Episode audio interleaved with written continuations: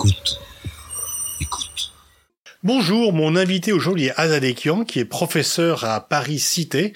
Bonjour Azadeh. Bonjour. Vous êtes une spécialiste reconnue et l'une des meilleures en France sur l'Iran et on va justement parler de l'Iran qui est euh, finalement dans une fois de plus au cœur des préoccupations géopolitiques. Alors, on dit que l'Iran est au cœur de ce qu'on appelle l'axe de la résistance. Est-ce que vous pouvez présenter, définir ce qu'est cet axe de la résistance? Alors, ce qu'on appelle l'axe de la résistance, en fait, part euh, du régime islamique d'Iran euh, vers d'abord, je pense, le Liban à travers le Hezbollah libanais qui, rappelons-nous, a été créé au début, tout au début des années 1980 avec l'aide euh, de l'Iran, euh, donc au Liban, et euh, il s'agit bien sûr des chiites libanais.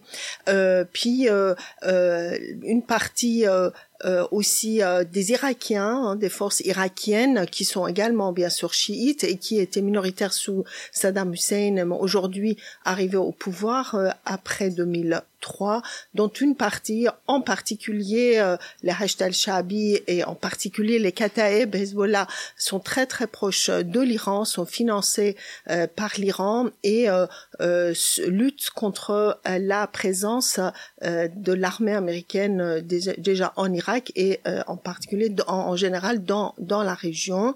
Euh, ensuite, euh, alors ça s'étend jusqu'au régime de Assad, donc en Syrie, que l'Iran a beaucoup beaucoup soutenu à partir de 2011, lorsque le régime de Assad a été fortement menacé par son opposition, et puis plus tard, en particulier à partir de 2015, avec les Houthis de Yémen qui euh, constitue une branche très spécifique du chiisme euh, puisqu'il ne croit pas en douze imams euh, contrairement aux Iraniens et aux Irakiens, euh, mais seulement euh, à, à, six, six imams. Enfin, en tout cas, il ne croit pas au, à l'existence de deuxième imam.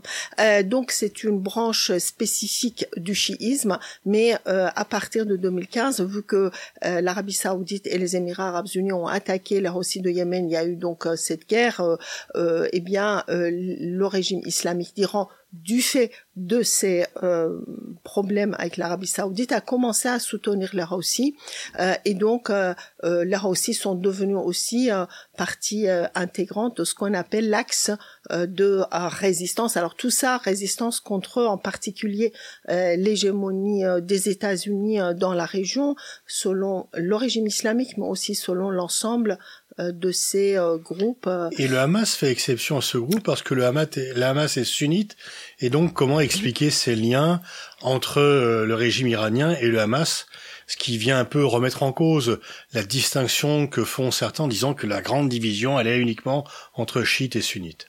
Je ne pense pas qu'il y ait une division chiite-sunnite parce que effectivement le Hamas pour le régime iranien fait partie de cet axe de résistance euh, et donc euh, on constate euh, néanmoins que le Hamas euh, a rompu euh, ses relations avec le régime islamique dès 2011 lorsque le régime islamique a soutenu le régime de Bachar al-Assad. vous savez donc c'était des frères musulmans qui constituaient l'opposition principale au régime de Assad, l'Iran euh, euh, soutenait le régime de Assad et donc euh, le Hamas qui jusque-là avait des relations très très proches, cordiales avec l'Iran, a pratiquement rompu ses relations. donc pour moi, le Hamas est soutenu par l'Iran, mais euh, c'est pas nécessairement et ne fait pas toujours euh, partie de cet axe de résistance.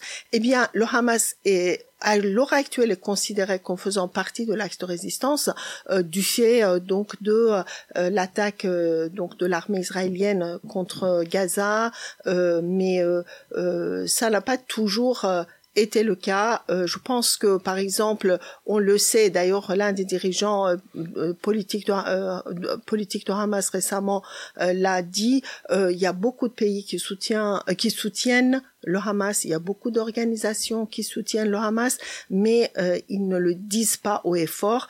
Euh, le seul régime qui le dit publiquement, c'est le régime islamique. Mais si on, on euh, par exemple, considérons que euh, le, le, volume euh, d'aide financière de l'Iran euh, à l'organisation de Hamas et aussi aide militaire, c'est pas grand-chose par rapport à beaucoup d'autres organisations et, et, pays qui, qui, qui aident le Hamas, particulier le Qatar, parce que le Qatar, disons, soutient. le Qatar soutient plus le Hamas que l'Iran. Financièrement, effectivement, où se trouve le, le, dirigeant euh, politique de Hamas, euh, il, il, se trouve pas en Iran, il se trouve hmm. euh, au Qatar et même le ministre iranien des Affaires étrangères pour pour le rencontrer doit aller à à Doha. Suite aux attaques du Hamas du 7 octobre, l'Iran a dit comprendre, voire soutenir ces attaques, mais n'y être pour rien. Il a voulu ni condamner le Hamas, mais ni en même temps euh, se dire co-responsable euh, de ces attentats du 7 octobre. Euh, effectivement, selon en tout cas les renseignements américains en particulier, visiblement le régime islamique d'Iran n'a pas été au courant de la décision de Hamas d'attaquer Israël et donc n'ont pas soutenu non plus du coup cette attaque, mais profitent justement après le coup euh, de euh, euh, l'attaque de Hamas contre Israël et en particulier à partir du moment où Israël a envahi Gaza, puisque aujourd'hui on sait que l'opinion publique internationale commence à soutenir euh, davantage les Palestiniens, surtout les enfants et les femmes palestiniennes, qui sont en train d'être euh, massacrés par l'armée israélienne. Et donc, euh, ça a permis effectivement au régime islamique de, si vous voulez, de surfer sur cette vague de contestation à l'échelle internationale. mais visiblement, les Iraniens n'avait absolument aucun rôle à jouer euh, dans euh, l'attaque de Hamas euh, contre Israël le 7 octobre. Donc il profite un peu des événements parce que ces événements viennent déconsidérer, ternir l'image non seulement d'Israël mais également des États-Unis qui sont les alliés et les protecteurs d'Israël. Euh, absolument, c'est ça le but euh, du régime islamique d'Iran, euh, d'autant que on n'est pas sans savoir que le régime islamique d'Iran est de plus en plus affaibli à l'intérieur, de plus en plus contesté, de plus en plus impopulaire, et donc de ce fait, ce régime tente de se, disons, à travers donc ces groupes de soutien, dont le Hamas et le djihad islamique palestinien, eh bien tente de se renforcer à l'échelle régionale et euh, ce, afin aussi de pouvoir, disons, faire face hein, aux pressions états-uniennes. Euh, à la fois euh, états-unienne mais aussi euh, européenne, etc. donc il joue sur les ce qui se passe à l'échelle régionale sans pour autant avoir joué le rôle prépondérant mais ils ont continué. D'ailleurs, ils le, ils le disent. Monsieur Ilavani, qui est le représentant de l'Iran à l'ONU, l'a déclaré récemment que l'Iran euh, continuer à financer le Hamas, continuer à armer le Hamas. Et il y a aussi le problème du Hezbollah. Le Hezbollah, pour l'instant, euh, fait de nombreuses escarmouches euh, en territoire israélien sans franchir la ligne d'un conflit généralisé. Quelle est l'influence quand vous analysez les relations qu'ont l'Iran et le Hezbollah Quelle est la part euh, du Hezbollah comme allié de l'Iran ou comme mouvement national libanais? Euh, Pour certains, le Hezbollah est totalement indépendant de l'Iran. Pour l'autre, ce n'est qu'une marionnette de l'Iran. Quelle est votre propre analyse de la nature de leurs relations? Écoutez, euh, je pense que le, le Hezbollah libanais est très proche de l'Iran. Euh, sans pour autant être la marionnette du régime islamique. Je pense que le Hezbollah a son agenda national. Le Hezbollah fait partie de la politique nationale libanaise euh, et ne sont et donc agit euh, euh, avec l'Iran et lorsque leur intérêt national euh, le permet et puis euh, sont contre l'Iran ou peuvent être contre la politique iranienne lorsque aussi leur intérêt leur dicte de faire autrement. Ce que je veux dire par là, c'est que le Hezbollah libanais a son agenda national. Je dirais la même chose à propos des Roussis de Yémen, hein, qui euh, euh, ne sont pas euh, constamment à l'écoute du régime iranien. Le régime iranien, bien évidemment, soutient l'ensemble de ces groupes, encore une fois, afin de se constituer une base solide ou en tout cas pouvoir se renforcer à l'échelle régionale et internationale, mais ils savent pertinemment, les Iraniens savent pertinemment que euh, les Libanais, le Hezbollah libanais, ni les Houthis de Yémen ne sont pas à leur ordre. Hmm. Quand on parle du Yémen, certains disent qu'il faudrait faire pression sur l'Iran pour que les Houthis arrêtent leurs frappes sur les navires qui passent par la mer Rouge. Ça vous paraît illusoire? C'est illusoire. D'ailleurs, on a euh, bien, euh, on a vu que le régime iranien a essayé justement de demander aux Russes de ne pas attaquer les navires qui passaient par Bab el-Mandab. Ils n'ont pas réussi. Là encore, parce que les Russes ont leur propre agenda. D'ailleurs, ils ont, la Russie, vous savez, ils ont attaqué récemment un navire qui transportait euh, des produits vers l'Iran. Euh, alors certains pensent que c'était pour montrer leur indépendance vis-à-vis du régime islamique d'Iran, pour montrer, pour dire nous on attaque tous les navires qui passent, y compris les navires qui transportent des produits pour l'Iran. Et il y a une milice euh, que l'on qualifie de pro-iranienne en Irak, qui a quand même un acte un peu euh, différent de ce qui se passe plus, y a trois soldats américains ont été tués, et l'Iran n'a pas voulu endosser cette responsabilité. Euh, là, c'était les Kataib Hezbollah, voilà, qui sont qui ont attaqué euh, la base militaire américaine en Jordanie. Euh, et donc, encore une fois, on n'a absolument aucune preuve montrant que le régime islamique d'Iran était au courant. Et vous savez, ils ne veulent absolument pas rentrer en, en, guerre ou conflit majeur euh, avec les États-Unis. Savent pertinemment euh, ne pas avoir les moyens de le faire. Mais euh, le régime islamique, depuis le début jusqu'à aujourd'hui, a, a, toujours essayé soit de créer des tensions à l'échelle régionale, soit de profiter des tensions que les autres créent pour se maintenir au pouvoir. Moi, je pense que leur, la, si vous voulez, la, la, la seule stratégie réellement du régime iranien, c'est de se maintenir au pouvoir.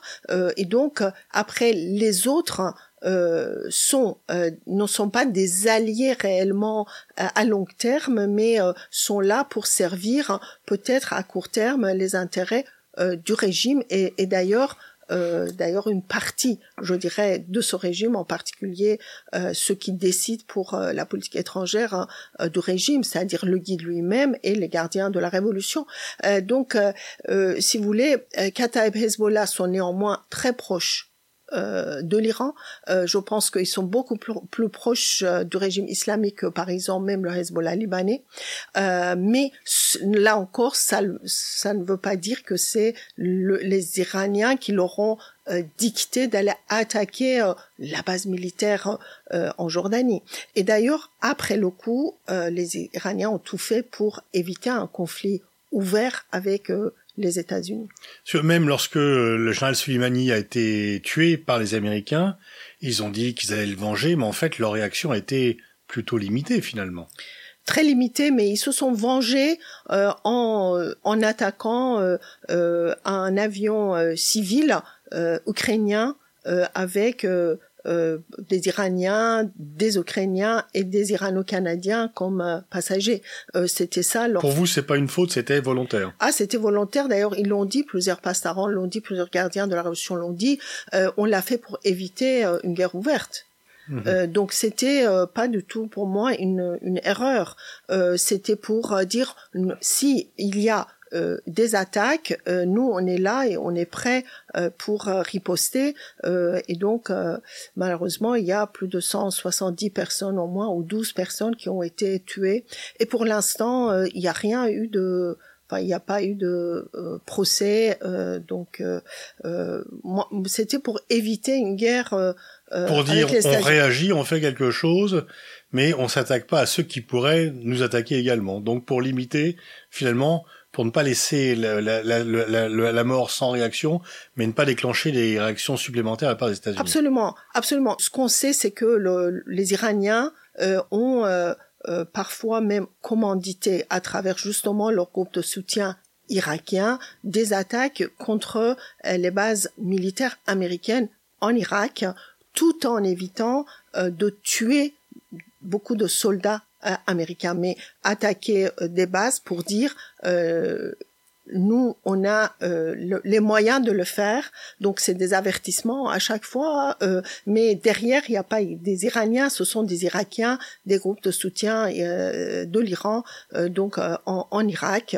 voilà, mais toujours, voilà, maintenir un niveau de tension, mais à ne pas dépasser la ligne rouge, parce que les Iraniens n'ont absolument pas les moyens euh, euh, euh, de de d'entrer en guerre ni contre Israël directement ni contre les États-Unis.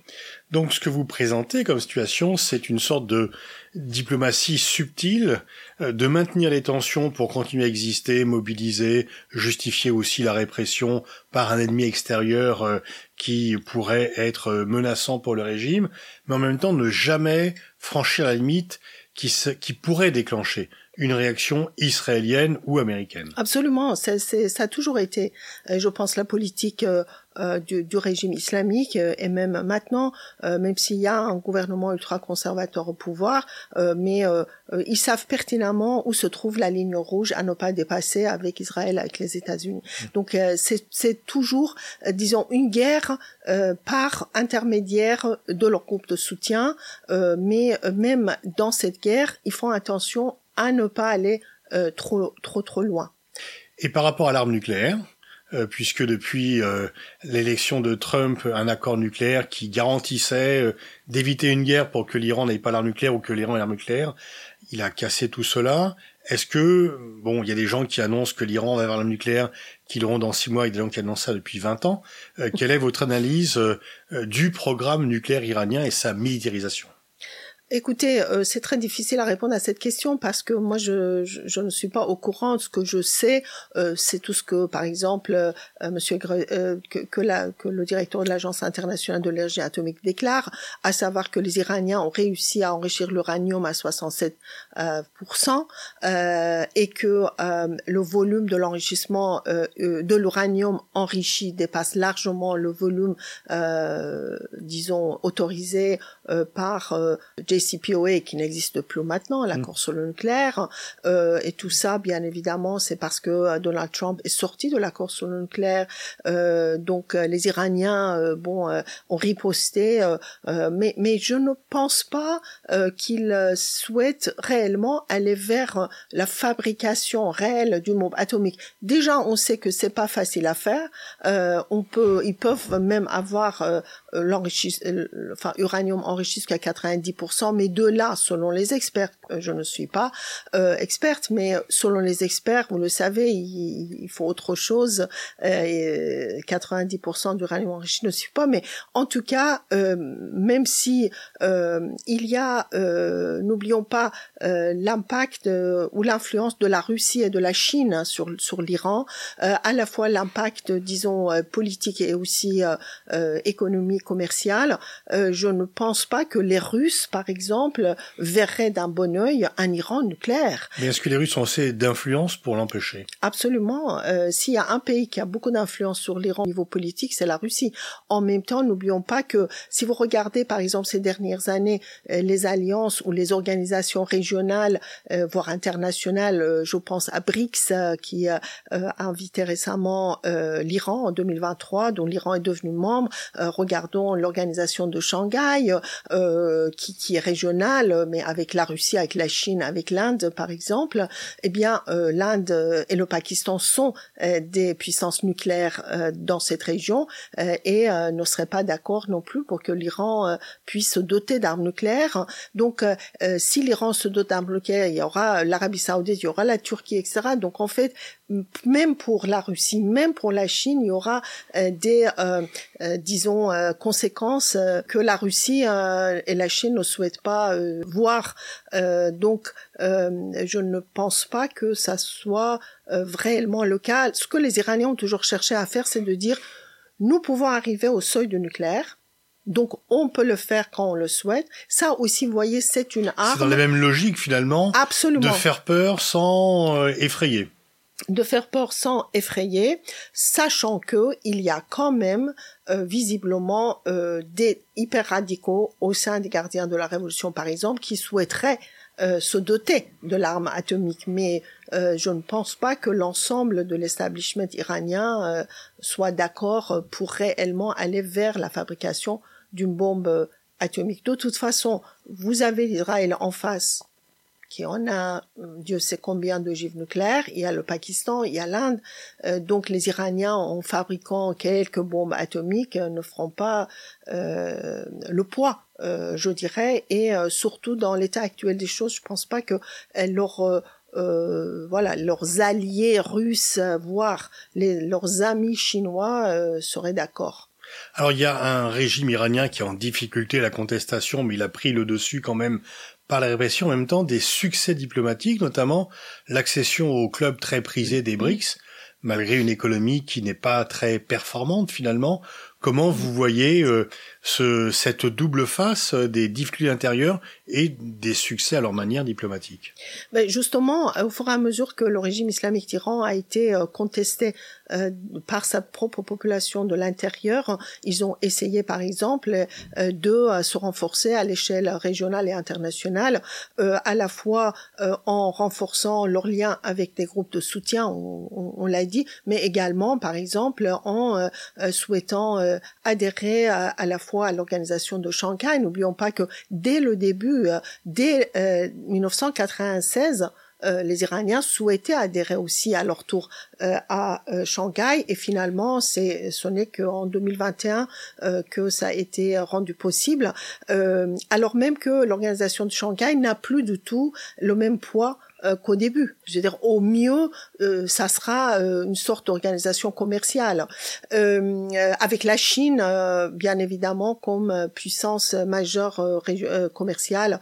et je dirais la même chose à propos du BRICS, parce que pour l'instant, c'est trop tôt pour qu'on puisse mesurer les conséquences de l'adhésion de l'Iran à BRICS, c'est très récent, mais en même temps, effectivement, lorsque le président ultra-conservateur iranien, qui est très décrié en Iran par la population, participe euh, euh, à la conférence de BRICS, euh, bah, ça lui donne une sorte de poids à, à l'échelle peut-être internationale et régionale, mais pas à l'échelle interne. C'est-à-dire que ça n'a pas abouti à sa popularité à l'intérieur de l'Iran. Et si vous écoutez ce qui se passe et ce qui se dit en Iran, y compris de la part euh, d'un certain nombre de euh, anciens décideurs en tout cas, c'est que euh, euh Raisi, par exemple, le président iranien, est quelqu'un de qui, qui, qui ne connaît rien de rien, qui euh, sait pas gérer le pays et le pays est vraiment dans une situation économique, environnementale, écologique, etc., etc., très très très difficile.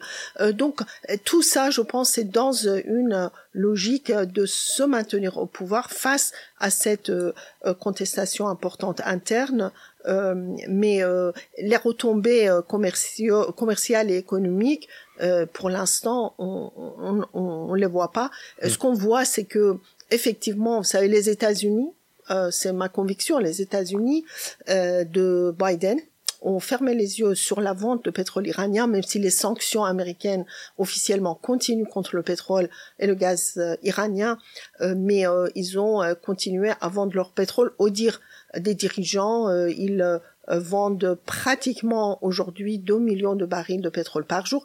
Bien sûr, beaucoup en dessous de, de, de, de, prix de marché, mais on sait comment ils euh, essayent de contourner les sanctions. Les États-Unis sont très bien au courant. C'était euh, des gages que Biden a donné au régime islamique pour dire on ferme les yeux sur la vente de pétrole et en même temps euh, bah vous vous vous tenez tranquille à l'échelle au moins régionale et internationale. À un moment aujourd'hui, le régime islamique a commencé à ne plus respecter ce, ce pacte, je veux dire, euh, avec les États-Unis, raison pour laquelle euh, bah, on parle aujourd'hui euh, de durcissement des sanctions contre le pétrole iranien, etc. Mais selon vous, le plus fort allié, le meilleur allié de l'Iran, c'est la Russie? À l'heure actuelle, oui, d'autant que la Russie a besoin de l'Iran pour euh, sa guerre contre Ukraine, euh, les drones euh, iraniens qui sont très bon marché, bah, qui sont fabriqués en masse en Iran, voire en Russie même, mais c'est la technologie iranienne qui sont utilisés en Ukraine. et donc, les, les, Russes, visiblement, ont beaucoup de, de poids auprès surtout du guide. Et de la maison du guide, ce qu'on appelle la maison du guide. Euh, et donc, euh, euh, je, je, pense qu'il euh, il parle euh, au tenant du régime beaucoup plus euh, que, que les Chinois parce que les Chinois euh, ont diminué leur achat du pétrole euh, iraniens et ont augmenté leur achat de pétrole saoudien il y a enfin là, à partir de l'année dernière. Donc, voilà il y a, y a tout ça aussi qui, euh, qui qui se passe et qui fait que la Russie a obtenu effectivement euh, un poids plus important euh, d'autant que euh, ils ont maintenant, euh, disons, un ennemi commun que sont les États-Unis. Pour, pour l'Iran, si vous voulez, ce que ce que je voudrais dire, c'est que pour surtout la faction ultra conservatrice à, l'heure actuelle au pouvoir, il s'agit d'une euh, question idéologique, hein, euh, c'est-à-dire anti-américanisme du régime, qui est, qui est un peu dans l'ADN de ce régime, euh, est euh, une question idéologique et non pas stratégique. donc, on peut pas s'attendre à ce que les relations entre les États-Unis et l'Iran puissent un jour s'améliorer ou qu'on puisse envisager une coopération, etc. Je pense que ce régime islamique continuera à opérer euh, contre euh, euh, contre les États-Unis, indépendamment de, de, de qui est au pouvoir, indépendamment de l'establishment américain. Merci à Zadeki, on y voit un peu plus clair dans les méandres de la diplomatie iranienne. Merci pour cet éclairage. Merci à vous.